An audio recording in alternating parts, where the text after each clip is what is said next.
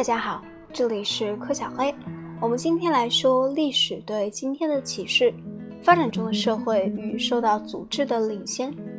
在欧亚大陆长达千年的中世纪历史上，最惊人、最重要的发展是西欧从贫穷的默默无闻的状态中崛起。在从约五百年至一千五百年这一时期的大部分时间中，西方是欧亚大陆的不发达地区。我们已看到，这种不发达与中国的发达比较起来，这明明是一种优势，因为中国的发达起了使其自身的发展速度放慢的作用。中国人享有高度发展的文化、先进的工艺、大规模的商业，以功绩为基础的有效的官僚机构，以及提供社会凝聚力和思想理论基础的儒教信仰。中国人很自然地认为，他们的文明优于其他任何文明，并认为外国是野蛮人。当第一批西方人出现在中国沿海地区时，中国人认为，从这些奇怪的长鼻子野蛮人身上不可能学到什么重要的东西。这种态度虽然是可理解的。但却使中国人在一个巨变的时代没有发生变化。相形之下，西欧人正因为自身比较落后，所以乐于并进学习和适应外界，拿来中国一些发明，充分发挥这些发明潜能，将它们用于海外扩张。这种扩张反过来又引发更多的技术进步和制度变化。最终结果是中世纪文明转变为现代文明，欧洲人则成为先驱者和受惠者。一个落后的边缘地区，在从一个历史时期到另一时历史时期的转变中，均领先地位，在历史上并不是首次。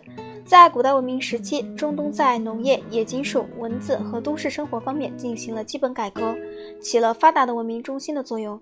但是，这一高度发展的中心，在从古代文明到古典文明的转变中落后了，这是中国、印度和欧洲这些比较落后的边缘地区，在古典时期有创造力的革新中起了先锋作用。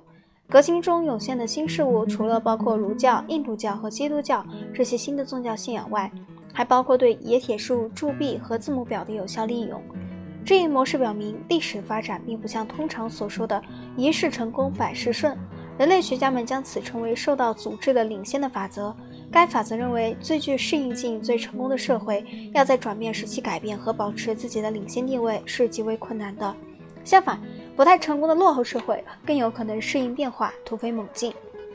今天，当西方中世纪西欧的后继者不再代表欧亚大陆的不发达地区，而是代表全球的最高度、最高度发达地区时，这一法则的意义对我们来说变得十分明显。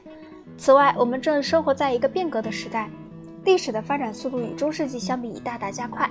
从二战后几十年间所发生的情况看，这种加快就十分明显。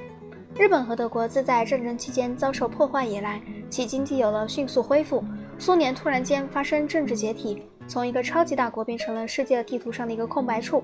在这样一个不断加速变革的时期，适应能力对个人和民族的成功来说，或许应该说对个人和民族的生存来说是至关重要的。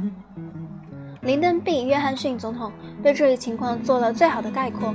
他告诫美国同胞说：“我们必须以变应变。”这里推荐读物有受到组织的领先这一概念的全部含义，在 M.Z. Sahelins and E.R. Service 所主编的 Evolution and Culture，University of Michigan 出版社，一九六零年版和 E.R. Service 所著的 Cultural Evolutionism：Theory in Practice，Holt Reinhardt and Wilson 出版社，一九七一年版中得到了阐述。